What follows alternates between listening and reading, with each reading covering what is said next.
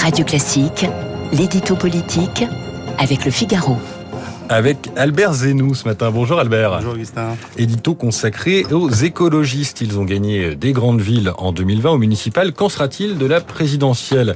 Les Verts sont-ils destinés à ne jamais gagner une élection nationale? La présidentielle n'a jamais été une élection favorable aux Verts. Pourrait-il la remporter? Ils devront répondre à cette question alors que s'ouvrent aujourd'hui les journées d'été du parti euh, à Poitiers. Les 2000 participants inscrits, attendus, euh, devront réfléchir sérieusement à leur avenir alors que la primaire prévue mi-septembre devrait désigner parmi cinq candidats celle ou celui qui les représentera en 2022. Favori, Yannick Janot joue gros. Mais les Verts ont tendance à ne jamais lire le favori. Une crainte renforcée par le très petit nombre de personnes, 13 000, déjà inscrites à ce scrutin, ouvert normalement à tous. Or, plus le nombre est réduit, et plus le poids des militants verts, purs et durs, sera dominant ce qui ne ferait pas l'affaire du pragmatique Jadot, adepte d'une écologie de marché, une horreur idéologique pour beaucoup de militants. Donc si on vous comprend bien, gagner la présidentielle, ce n'est pas envisageable. Pourtant, on n'a jamais autant parlé d'écologie. Euh, c'est le paradoxe. L'écologie est partout, en tout cas dans les discours. Plus personne ou presque ne remet en cause le réchauffement climatique. Les initiatives pour sauver la planète se multiplient. La défense de la biodiversité et de l'environnement sont des combats partagés par le plus grand nombre.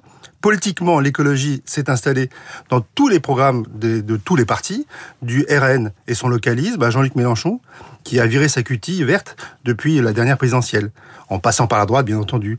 Et Macron, qui n'avait pas brillé par son penchant écologique pendant la, la campagne de 2017, a verdi son discours et son action. Tout semble donc réuni pour que les Verts puissent en profiter électoralement.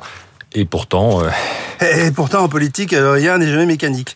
Les Verts ont certes remporté en 2020 de grandes métropoles comme Strasbourg, Bordeaux, Lyon, Poitiers ou Grenoble, mais avec une, abstention massive. C'est l'arbre électoral qui cache la forêt. Dans les intentions de vote à la présidentielle, c'est la douche écossaise, avec un Yannick Jadot, qui porte un favori, qui culmine à 6%. Les militants verts ont le don de choisir le candidat qui pourrait les faire perdre. En 2012, ils avaient élu Eva Joly contre Nicolas Hulot au prétexte qu'il incarnait à l'époque trop TF1 qu'il avait, euh, pour qui il avait travaillé. Résultat, 2,3% au premier tour. Car le militant vert préfère toujours la pureté idéologique et écologique à la possibilité d'une victoire. On connaît la blague sur les verts, qui les compare une pastèque, rouge à l'intérieur, vert à l'extérieur. Ils ne veulent pas de compromission qui pourrait les amener au pouvoir. C'est la limite de l'écologie à la française. Forcément de gauche, voire d'extrême gauche. Avec un rapport trouble et c'est une litote, à la République et à la laïcité. Leur position sur le loi islamique n'est par exemple pas toujours compréhensible. De la même manière, ils ne sont pas très à l'aise avec les sujets régaliens comme la sécurité, l'immigration la défense. Ils naviguent souvent entre naïveté et bon sentiment. Or, ce sont sur ces questions que les Français établissent leur choix à la présidentielle. Les Français veulent bien élire un maire écolo, mais réfléchiraient non pas à deux, mais à trois ou plus, plus de fois, avant d'élire un vert président. Même s'ils se réfèrent souvent au score très élevé des Grünen, les Verts allemands, les écolos français n'ont pas adopté la même stratégie. En Allemagne, les Verts y sont beaucoup plus centristes et prêts à s'allier aussi bien à la gauche, au SPD, qu'à la droite, à la CDU.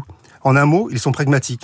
Tout ce que ne sont pas les Verts français. L'édito politique signé Albert Zenou. Merci Albert. Il est 8h15 sur Radio Classique. Tout de suite, nous sommes en direct avec le